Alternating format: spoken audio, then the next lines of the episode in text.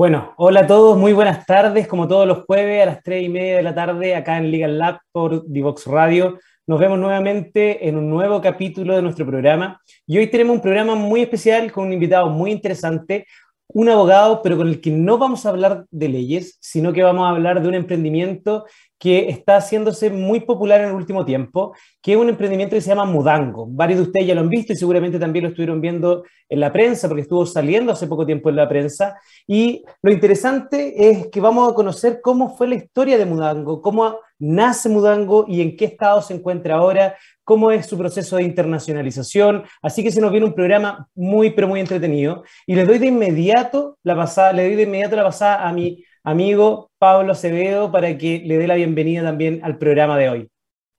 Hola, ¿cómo están? Muy buenas tardes. Tal como decía Fernando, un nuevo jueves, nuevo programa, eh, semana noticiosa. Mañana tenemos cambio de mando, pero como ustedes saben, nosotros nos interesa hablar de otros temas para complementar y tener muchas más cosas que conversar.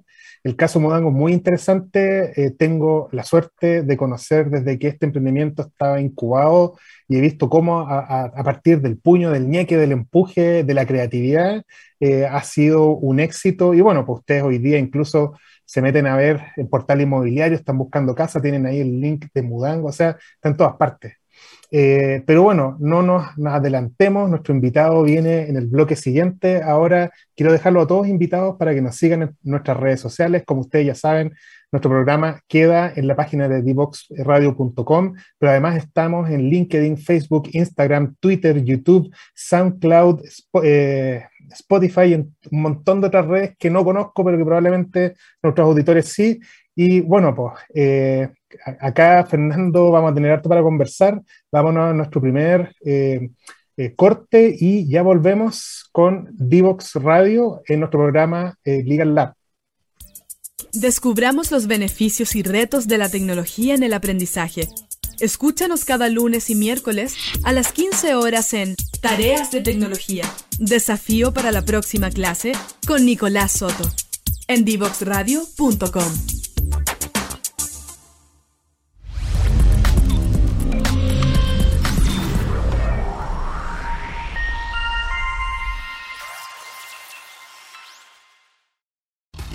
te quieres fuera. Conversaciones de minería y energía con Nancy Pérez y Pamela Chávez. Cada martes y viernes a las 15 horas. Recursos con perspectiva. Recursos con perspectiva. Somos divoxradio.com. Y bueno, ya estamos de vuelta en este programa, eh, día jueves 10 de marzo, y tengo el gusto de presentarles a nuestro invitado. Nuestro invitado se llama Ignacio Navarrete. Ignacio es abogado de la Pontificia Universidad Católica de Chile, con un paso muy breve por el ejercicio del derecho, con algunas dotes musicales que le vamos a preguntar ahí, para, solo para los conocidos, eh, en el segundo bloque de entrevista. Y lo importante es que él es uno de los cofundadores de Mudango. Y bueno, pues queremos darle la bienvenida. ¿Cómo está Ignacio? Bienvenido a Legal Lab. Hola, hola Pablo, Fernando, gracias por invitarme. Estoy feliz de estar aquí y aprovecho para mandar de entradito un saludo a todo el equipo de Mudango que están escuchando. Oye, Ignacio, y vamos al tiro al grano. Cuéntanos, ¿cómo nace Mudango? Ya dijimos que Mudango es una plataforma para ayudar a las mudanzas. Cuéntanos un poco cómo nace y la historia que mí tanto me gusta escuchar. Excelente, pues aquí va. Eh, el año 2016, dos ingenieros civiles, Roberto y Andrés, mis socios y amigos, eh, hace rato estaban buscando una idea, querían un startup, querían algo que revolucionara una industria, no era algo menor, pero uno siempre sale a buscar este problema grande, jugoso que hay que resolver.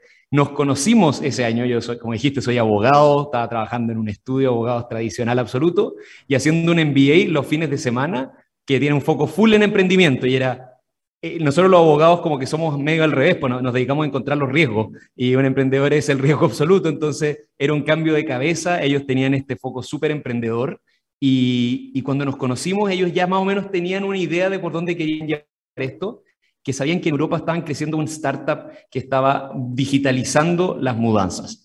Y me dijeron eso y es como el pitch más fome que te pueden hacer en el mundo para tratar de animar a un proyecto, hasta que de repente les digo, bueno, yo, yo sí que tengo experiencia en esto porque me he cambiado, yo tengo 34 años, me he cambiado 19 veces de casa.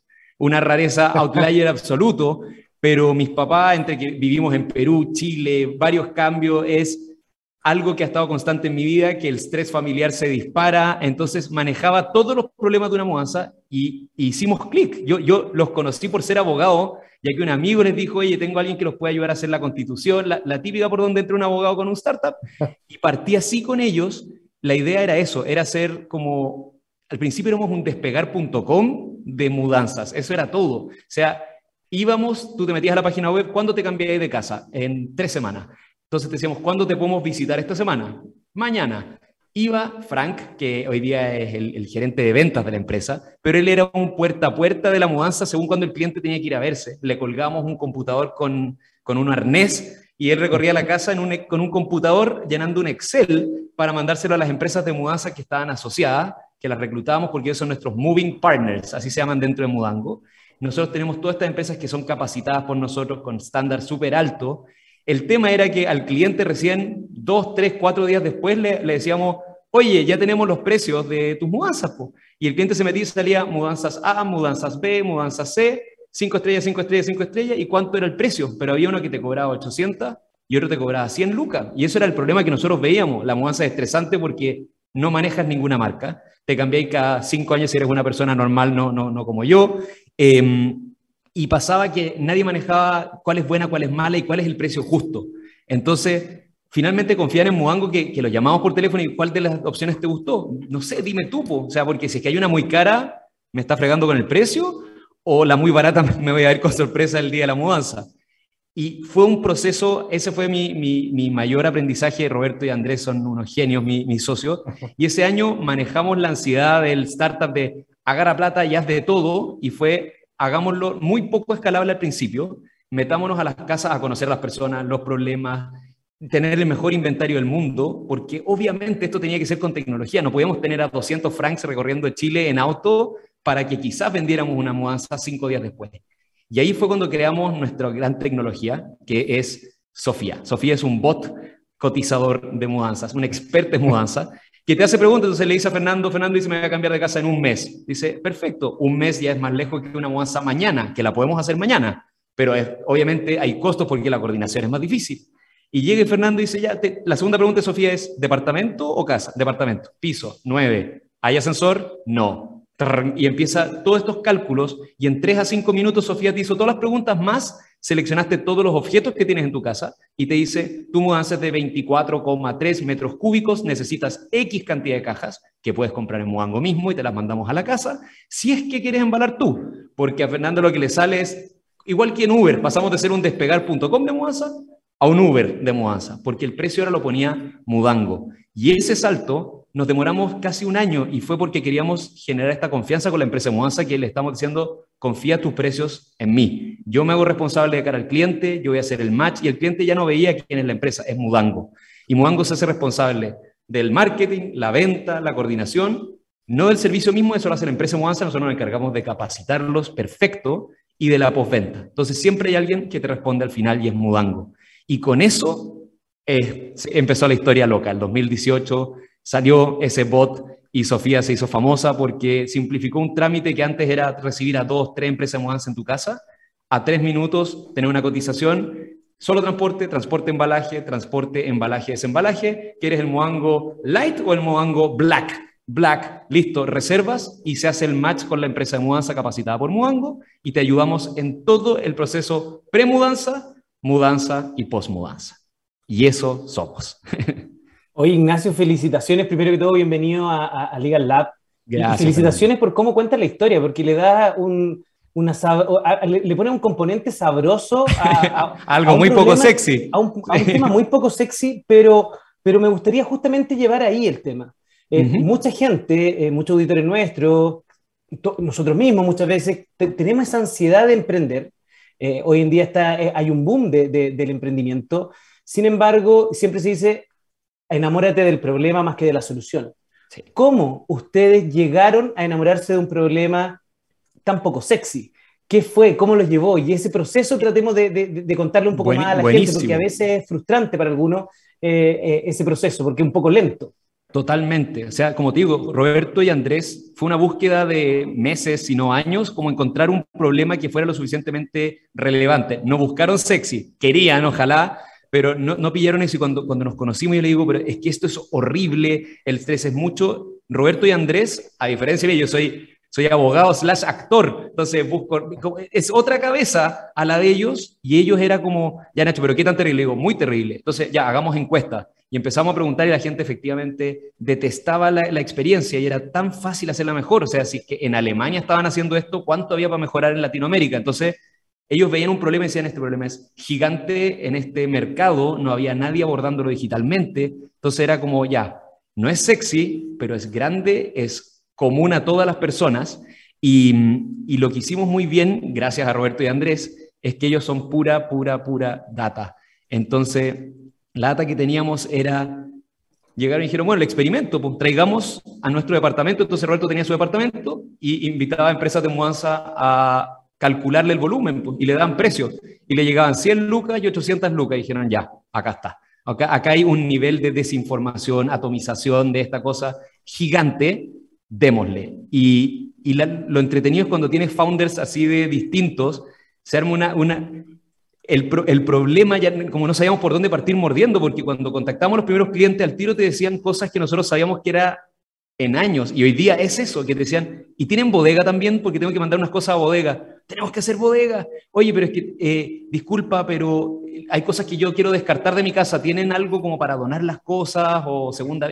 Y, y uno es tan fácil al principio que es como todo es posible y esto va a ser enorme, pero, pero eso fue yo creo que el encontrar este problema no nos obsesionamos de que fuera sexy, era encontramos una industria que necesitaba innovación, donde uno de los founders había sufrido las consecuencias ya durante 20 años y le dimos super mateos, super data driven a dónde, dónde está el dolor. ¿Es grande? ¿En qué es latinoamericano? ¿Es chileno? ¿A qué tipo de cliente? ¿Qué otras cosas les podemos solucionar? Y empezaba a volverse más y más y más y más grande. Oye, eh, Ignacio, y dentro de todos los desafíos que ustedes tuvieron, más encima tuvieron entre medio una pandemia. Cuéntame cómo, cómo les fue, cómo enfrentaron todo esto y qué otros desafíos tuvieron desde un comienzo. Buena pregunta, Pablo. Eso fue un proceso que, que para mí, o sea, la pandemia es algo terrible a nivel mundial, pero es de la experiencia de crecimiento más grande personal y, y a nivel startup. Nosotros, en marzo del 2020, al principio de la pandemia, éramos 11 mudangos. 11, incluyendo los tres founders, 11. Así ya llevamos dos, tres años.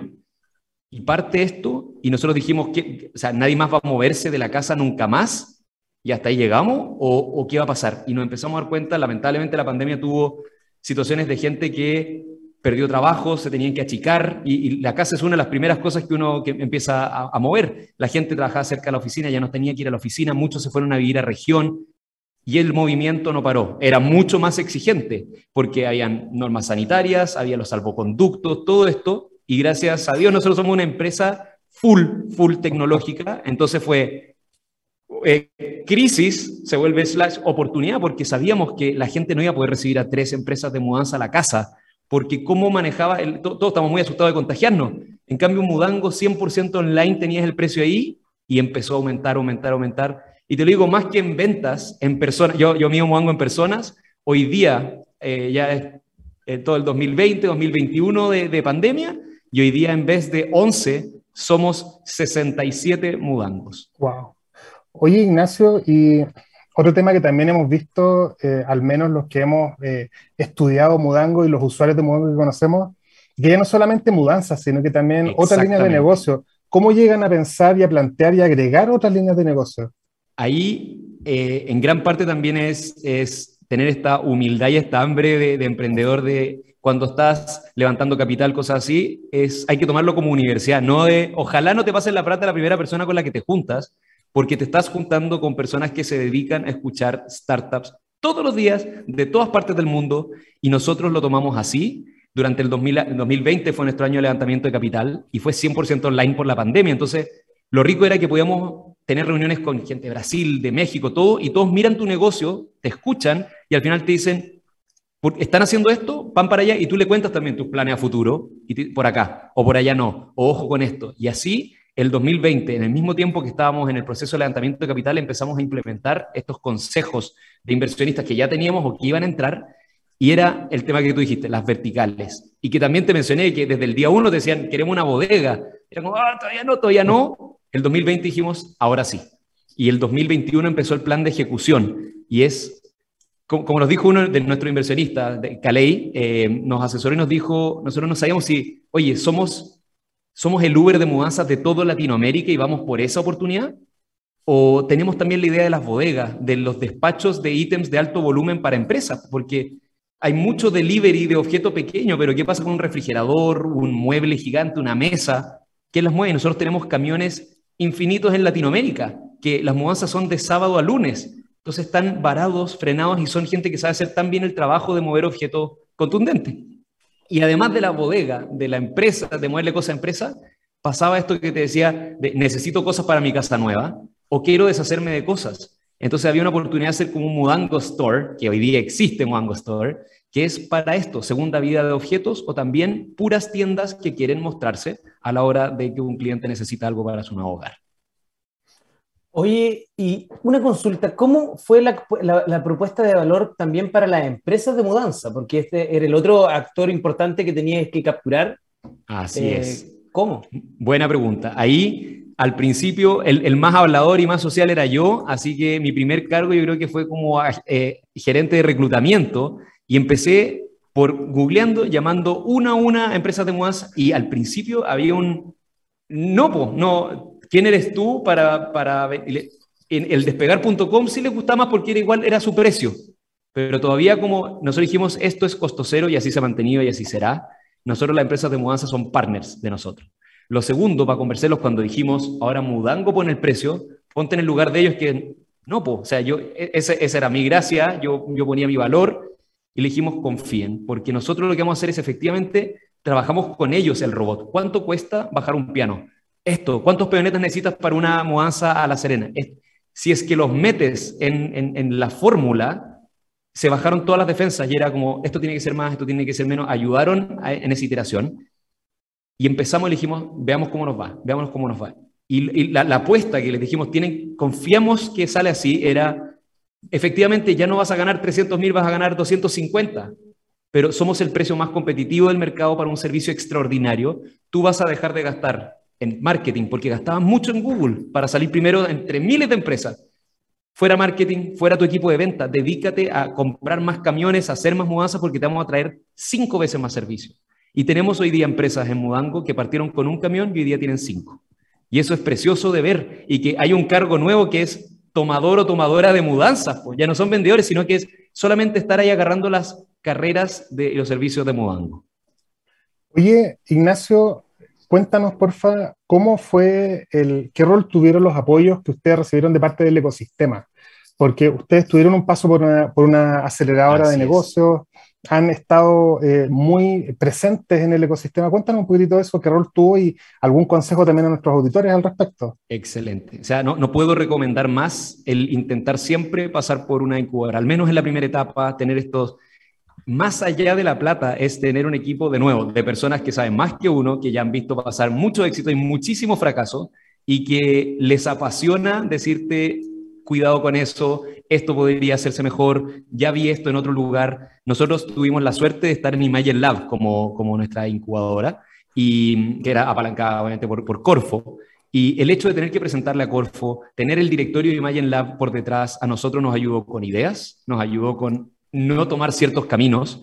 Ellos, me acuerdo el día que miraban nuestros primeros gráficos y decían, ya, entonces cuando estén abriendo Brasil, ¿cuántos millones de francs necesitan para poder visitar todas las casas posibles? Y nosotros como chuta ya hay que acelerar la parte tecnológica. Para nosotros fue clave meternos en ese ecosistema porque también en la mesa al lado tienes a alguien que está haciendo un desarrollo para la minería y el pimponeo de ideas es fenomenal y la partida del emprendimiento es solitaria, o sea, son los tres founders y que tienen la suerte que los tres están dedicados full time, que no siempre es el caso. Entonces, rodearte de otros que están en la misma pelea es muy importante anímicamente, que creo que la base está en, la motivación al principio. Excelente. Oye, y bueno, pues, ¿qué, qué recomendaciones les dais eh, a nuestros auditores? ¿En qué momento postular? ¿Dónde postular? ¿Qué es... Eh, ¿qué recomiendas o no que uno debiera dar a cambio o no? Yo, a ver, eh, como que he escuchado, que tengo con más noción, yo soy fanático de Platanus Ventures, de cómo hacen las cosas ellos, por ejemplo. Somos amigos de ellos también. Qué bueno. Encuentro que la tienen súper, súper clara. El apoyo que hacen ellos a los emprendedores, cómo están inventando siempre nuevas formas de a ver, ayudarlo a levantar capital rapidísimo, tenerle un equipo de mentores tan, tan, tan power como los mejores emprendedores de Chile. Eh, siento que Startup Chile ha sido siempre una vitrina muy poderosa y ahí sí que hay un ecosistema choro porque que, hayan proyectos también de otros países. Tercero, Imagine Lapa nosotros fue fenomenal en el momento justo. había gente con experiencia en logística, em, tenían un foco muy en este tipo de problemas del día a día de las personas.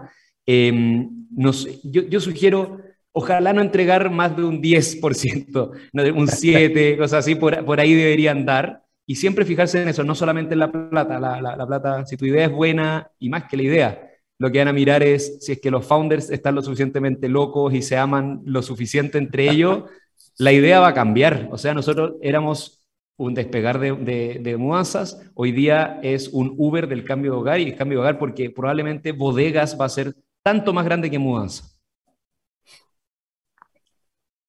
Y ahí, ¿cuáles son los próximos pasos ya? Porque están entrando, están entrando a México y a Colombia. ¿Cuáles serían ya los, los, próximos pasos respecto al resto de Latinoamérica o ya derechamente otro, otros mercados? Excelente. Los próximos pasos, vamos a correr en paralelo con esto que te decía de tomar las mudanzas de Latinoamérica, hacer que se vaya el estrés en esa instancia para los futuros nachos que tengan 20 mudanzas. Y en paralelo a eso, que ya tenemos Colombia súper bien abierto, en, Bogotá, en Medellín, creciendo mucho, y en México abriendo tres ciudades al mes desde hace un año. México ya pasó a Colombia, que lleva tres años. Entonces es un crecimiento loco. El modelo de bodegas ya está en Chile, está en Colombia, está abriendo en México. Lo que viene ahora es, queremos mejorar cada vez más el playbook de internacionalización. Ya lo hicimos con éxito en dos países y ahora queremos apostar al cambio de idioma, cambio de cultura y hacer la gran apuesta de irnos a Sao Paulo a finales de este año. Tremenda noticia. Oye, Ignacio, tal como te lo anticipé, tenemos que pasar a nuestra segunda pausa, se nos fue volando el primer bloque. Perfecto. Pero vamos y volvemos, y a nuestros auditores, por favor, no se vayan, que ya volvemos con Ignacio Navarrete de Mudango. Síguenos en las redes sociales, Instagram, Twitter, Facebook, LinkedIn, como arroba Divox Radio, como arroba Divox Radio.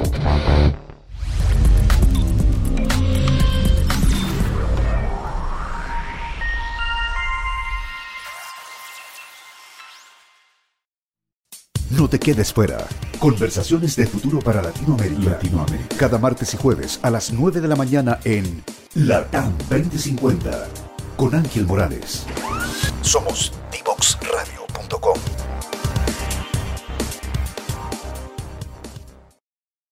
Ya estamos de vuelta con Ignacio Navarrete, el Chief People Officer de Mudango, a cargo de personas y cultura. Vamos a entrar de lleno a la pregunta que tenemos sobre la creación de equipos, equipos multiculturales, pero Ignacio, no sé si me voy a retar por la pregunta que te voy a hacer, necesito que nos cuentes resumidamente, esto es una pregunta en nombre de todo el ecosistema de estudiantes de Derecho, ¿cómo surge este intraemprendimiento que tuviste durante tus estudios de Derecho, que te llevó a hacer algunos éxitos que motivaron a mucha gente a estudiar temas medio áridos del derecho? Cuéntanos un poco, porfa, sobre eso. Bueno, siempre fui actor toda mi vida, imitaba a los profesores del colegio y ahí a la universidad yo quería entrar a, a teatro.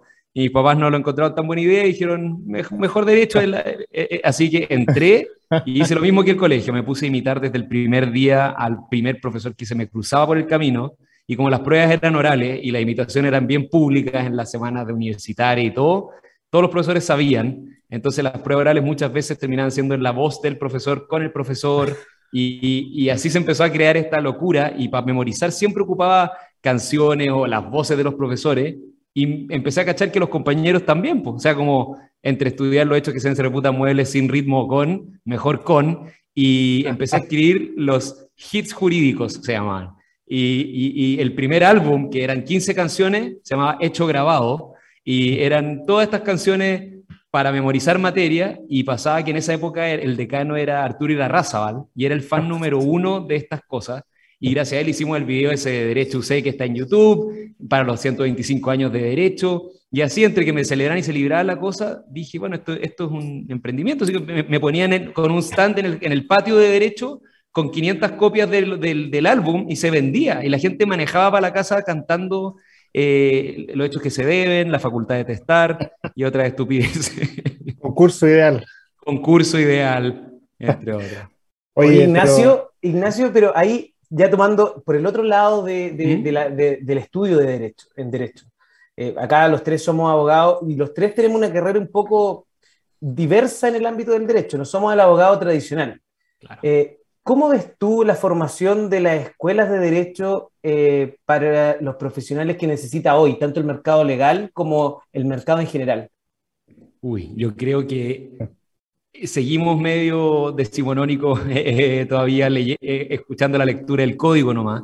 Cuando me encanta, a mí me, yo me metí a derecho porque pensé que iba a ser mucho más social, como mucho más conversado, debatido, y creo que tuve un debate en total en los cinco años de universidad en clase. O sea, yo me esperaba que esa iba a ser la tónica, como trae algo preparado, defiende un punto de vista y, bueno, tú te leerás los artículos, y ahí están. Pero, pero era, era medio de por correspondencia, entonces siento que todavía falta mucho en eso. Están haciendo intentos con estos ramos, los OPR o optativos, que está como... Me encanta cuando sale esto como derecho e innovación. Qué bueno, qué bueno, como por ahí va. Eh, y, que los ramos sean más de, participación que, que de, escucha, no más de, la lectura. Creo que falta un poquito ahí. Oye, ahí tenía un amigo que decía que la carrera tiene mucho de ciencias jurídicas, pero poco de sociales, así que... Ah, eh, oh, exactamente, exactamente, Un buen punto ahí. Oye, eh, Ignacio, gracias por ese, por ese punto. Cuéntanos, porfa, cómo Mudango crea cultura de startup desde Chile y cómo crea, consolida y expande esa cultura a otros países. Ese desafío que tienes ahí, tremendo. No es menor, pues, es abogado actor a cargo de cultura y personas, y mi equipo soy yo hasta ahora en una empresa que ya somos 70, entonces cada día que entra una nueva persona es una alegría inmensa de tener a alguien nuevo en el equipo, pero una responsabilidad de, viene con historia y expectativas, y en la, en la cultura una empresa algunos dicen, oye, hay que, hay que contratar un gerente de cultura para que tengamos cultura. No, es así. O sea, la, cultura ya está desde el día uno y oh. se empieza a armar por los founders y de ahí por las primeras contrataciones. Y cada nueva persona es una hebra nueva que empuja esto hacia cierto lado. Entonces, hay una parte tan importante desde el cómo sales a mostrarte como empresa, que es como esta marca empleadora de ¿Te estáis mostrando como una empresa súper pro, agresiva, competitiva o eres amistosa y lo pasamos bien y no sé cuánto? Y son, es súper estratégico cómo sales, porque según eso va a ser los candidatos que llegan y los que llegan, entrevistarlo en torno a los valores que tú estás buscando a las personas. Está bien el currículum, nosotros en Muango el gerente de cultura es abogado, entonces ya, ya eso es raro. Em, tenemos personas, una, una, psicóloga es la, es la gerente de Customer Care slash operaciones, y es una máquina porque tiene la empatía llevada a mil, pero también un cerebro súper operacional, matea, estructurada. Entonces, en Muengo no miramos tanto como de dónde vienes o qué trabajo has tenido. Es más bien una entrevista como que estoy mirando el papel y eh, es, tiene esta, esta go get it, como esa actitud de, lograr las cosas. Eh, este, trabaja en equipo y la entrevista, yo estoy en todas las entrevistas, espero estar hasta que seamos 500 o 1000 personas, siempre voy a hacer la última entrevista porque es solamente para decir, puede ser la persona más seca del mundo, pero no calza. Y va a ser malo para esa persona y va a ser malo para nosotros. Entonces, ahí hay que dejar pasar. Y así hay tanta dificultad distinta a una empresa grande, tradicional, para cultura. Tú partes creando esto con cinco personas, seis personas, tus primeros empleados, que les los los inundas de propósito, de misión, de visión. Ahí, Pablo, tú que nos has ayudado como abogado a, Mudango y todo, viste cuando nosotros, lo, emocionante que fue, porque fue firmada en tu oficina, cuando le dimos las acciones por primera vez a, Franca, este que le contaba que iba a vender a las casas, hoy día es accionista, es socio mío y gerente de ventas de Latinoamérica con un equipo de 30 personas a cargo. Ese cambio fue en tres años, cuatro años y, y es alucinante. Entonces, los startups tenemos esta locura de que los primeros empleados, si es que son, que resultan ser fieles porque están tan contagiados con tu energía eléctrica de vamos a cambiar el mundo y estamos haciendo algo que vale la pena, que empiezan a, a, tener gente a cargo y ellos no eran naturalmente quizás un líder o un gerente, es distinto ser un vendedor puerta a puerta que liderar a 30 personas sin tocar el teléfono nunca más.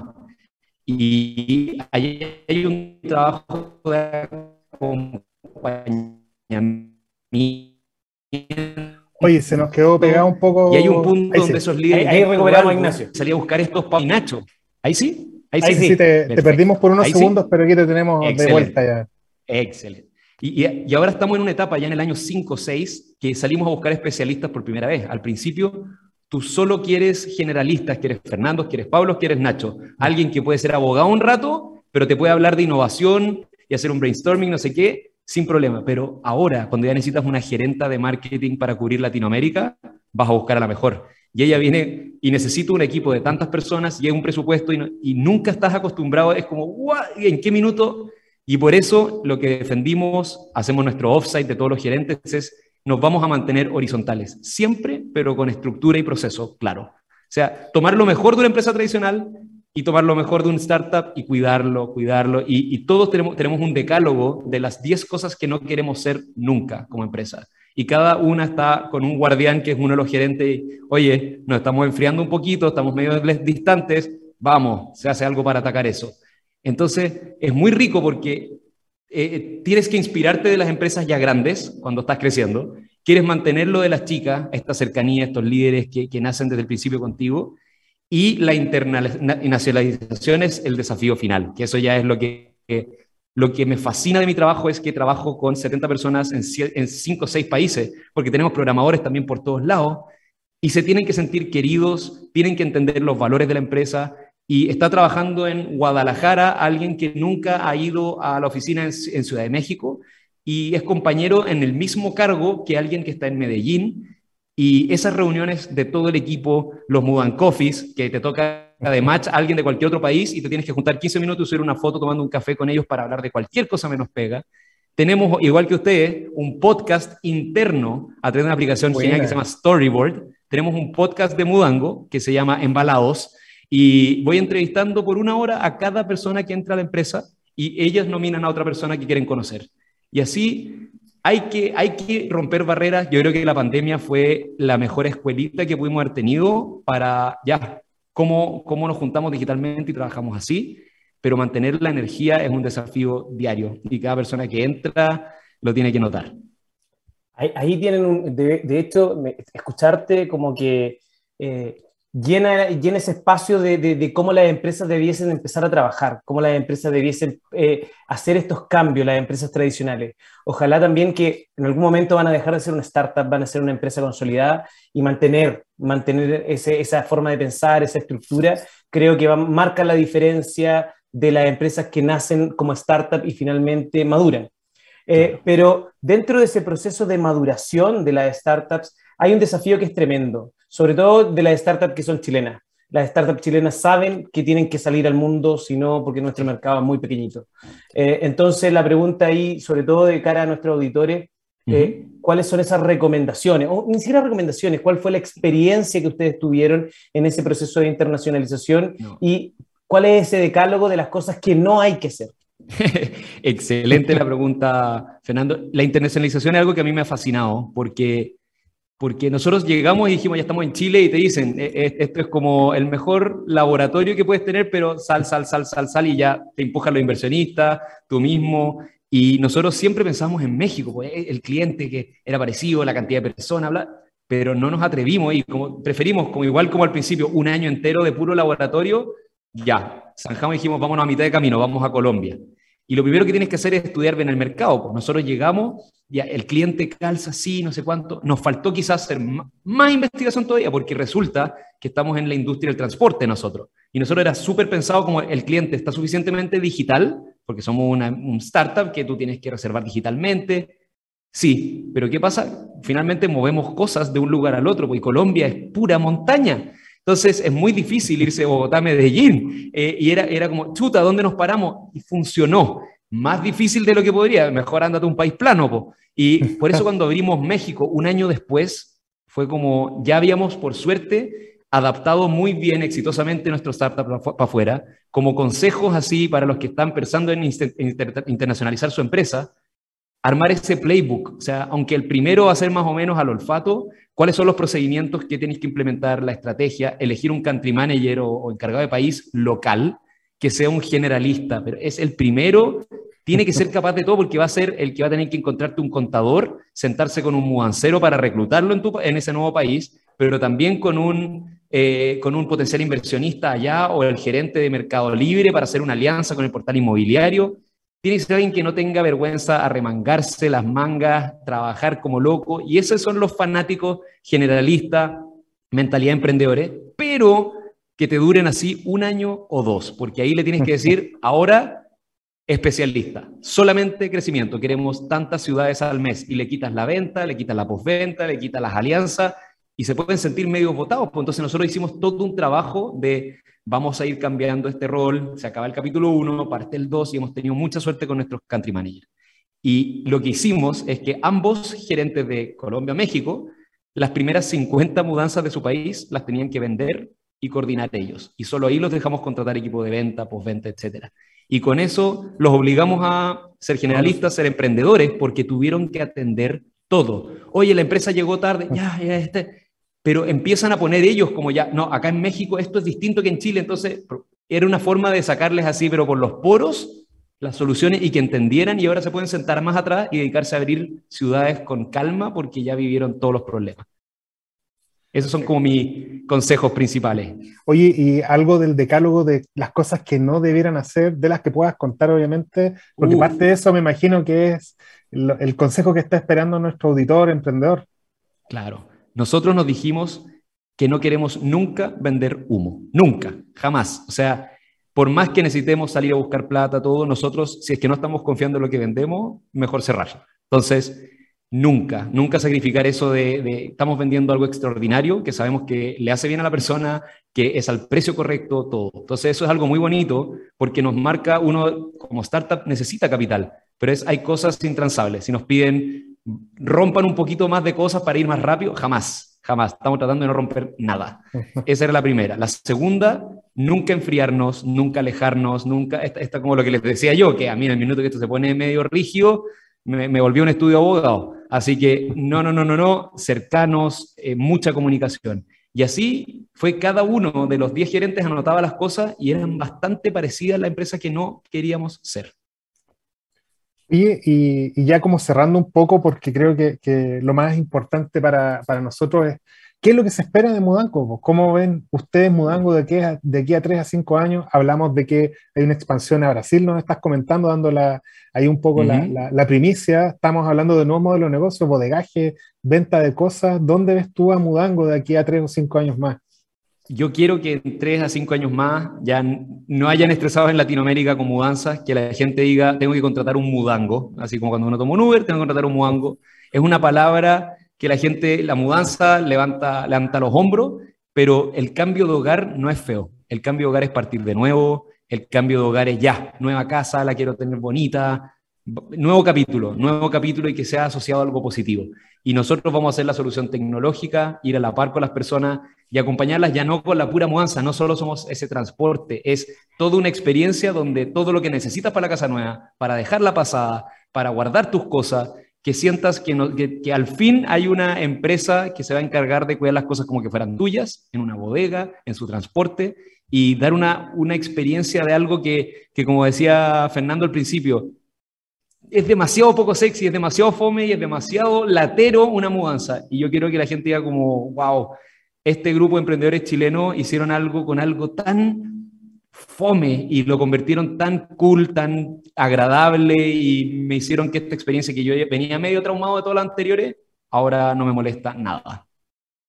Ignacio, y como última pregunta, y antes de irnos ya y tener que despedirte porque se nos pasó volando la, entrevista, eh, ¿cómo ves tú el ecosistema de innovación y emprendimiento? ¿Cómo ves, cómo lo visualizas en los próximos años? Cada vez están saliendo más emprendedores como tú, a empezar a ser los primeros unicornios. Por ahí salieron aclaraciones también de, tampoco hay que esperar solo unicornios, si esto no se trata de, solamente animales ficticios, eh, sino más bien generación de empleo, generación de empleo de más calidad. ¿Cómo ves tú nuestro ecosistema en los próximos años? Eh, perfecto. Sí, más que hablarte de instituciones dentro del ecosistema y todo, a mí algo que me gusta destacar mucho y que no se menciona tanto es la red que existe entre emprendedores, y como tú dices, no son todos unicornios acá, tú puedes tener tu startup, yo el mío, el tuyo es chiquitito, el mío es grande, pero si tú me mandas un mail y me dices, oye, me encantaría tener tus consejos, cinco minutos, ya, ya, voy, porque yo ya fui tú hace un ratito, y eso la gente como que, como vienen medio seteados como uno abogado el ingeniero comercial, no sé cuánto, y no lo han vivido, no se imaginan que es posible que un Pedro Pineda te diga, ya sé que me voy a tu podcast, si son 20 minutos lo hago, y va, y te, y te aconseja, y eh, no sé, pues yo, yo, yo, partí un podcast, se llama Capítulo Cero, y dije, voy a entrevistar a, startups durante la pandemia. Persona que le escribía, persona que aceptaba, y era un podcast chiquitito nomás, pero la, disposición a dar consejo, a ayudar, es gigante. Entonces, creo que van a brotar y brotar más startups. Cada vez está más de moda, está más normalizado fracasar, el intentar una vez, ya, bueno, pivoteé. Em, creo que esa red Emprendedores Chile está muy potente. Creo que ayuda a tener incubadoras en las universidades, incubadoras como Plátanos, que son estas que no solamente te dicen, antes era ven y postula y veamos si quedas. Hoy día hay casi que educación desde las incubadoras y las universidades de, de cómo tener chances de éxito. No, no postules a Plátano si no tienes un CTO. Chuta, ¿qué es un CTO? ¿Cómo conseguirlo? ¿Dónde están? Bla, bla, bla. Todo eso siento que el salto de hace cinco años atrás, cuando yo partí emprendiendo, hoy día es impagable. Estos podcasts como el de ustedes mismos, lo que están haciendo, evangelizando de que puede ser abogado, puede ser cualquier, cualquier, cualquier cosa y se pueden enchufar el podcast ustedes y, y comerse dos temporadas de consejos de gente que sabe que la ha hecho bien o mal y con eso te evitas cosas. Entonces, creo que cada vez va a ser más fuerte, creo que los casos de éxito, bueno, ayudan demasiado a poner el foco, porque nosotros que estamos en ronda de, financiamiento y todo, es muy rico que lleguen y Chile sea un lugar como que ya tiene un prestigio y ha sido ganado por esfuerzo de varios otros que vinieron antes. Así que ojalá nosotros estar ayudando también para los que vengan después. Oye, tremendo Ignacio, y de seguro que todos tus consejos, todos tus comentarios, aparte de que quedan en nuestro programa, quedan en la página web, y van a ser de mucho valor. Y, bueno, siempre le decimos a nuestros invitados con Fernando de que el valor de nuestras entrevistas están dados en lo que conversamos hoy día y ciertamente lo que volvamos a conversar cuando te volvamos a invitar en un programa en el futuro pues. para ver los avances de Mudango. Y bueno, pues se nos pasó volando este segundo bloque. Te queremos dar las gracias por haber, haber venido a acompañarnos y, como te digo, dejándote invitado en un futuro para otro programa. Así que a nuestros auditores les eh, vamos y volvemos. Y bueno, pues muchas gracias, Ignacio. Muchas gracias a ustedes. Síguenos en las redes sociales, Instagram, Twitter, Facebook, LinkedIn, como arroba Divox Radio, como arroba Divox Radio.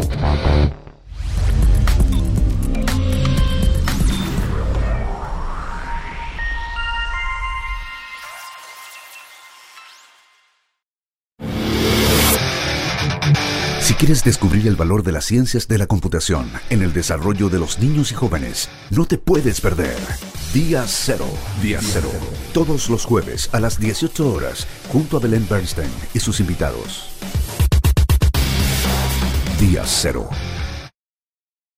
Bueno, y ya se terminó este capítulo de Legal Lab y tuvimos un, tremendo invitado, pero con más pilas que los dos, que, los dos entrevistadores juntos. Eh, pero se nota que es una persona que tiene muchas ganas, se nota que es un emprendedor eh, de tomo y lomo, que está generando un cambio cultural y permanente dentro de lo que es Mudango. Eh, los que estamos insertos un poco en este ecosistema de, emprendimiento, ya venimos conociendo un poco de distintas startups que, que, han estado generando bastante ruido y Mudango es precisamente una de ellas.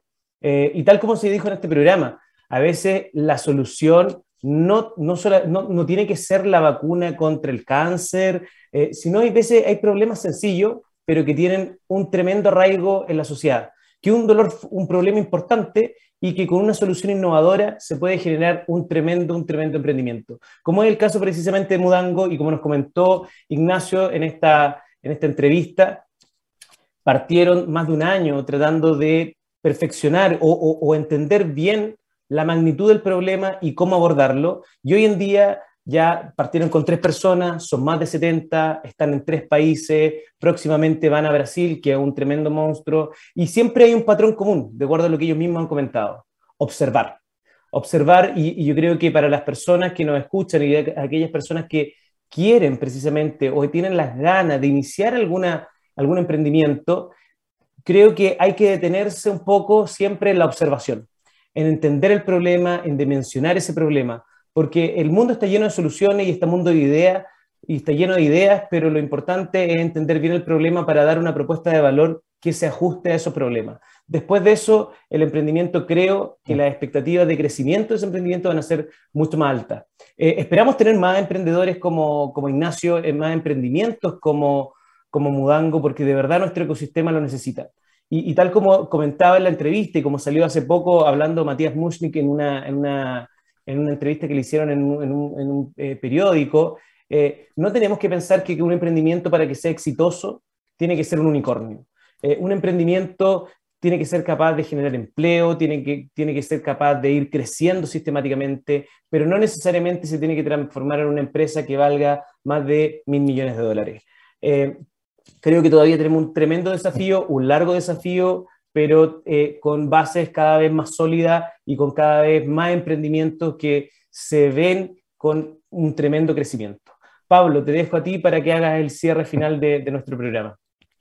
Bueno, me, quedo muy tranquilo y contento. Eh, hace mucho tiempo que tenía ganas de entrevistar a Ignacio. Tuve, como les decía yo, el gusto de conocer a los fundadores de Mudango desde sus tiempos acelerados y incubados en Imagine Lab, así que me siento muy honrado de poder estar acá conversando y entrevistándolo.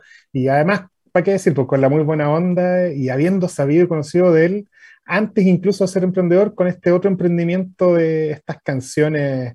Pero bueno, ahí el, curioso googlea y los va a encontrar.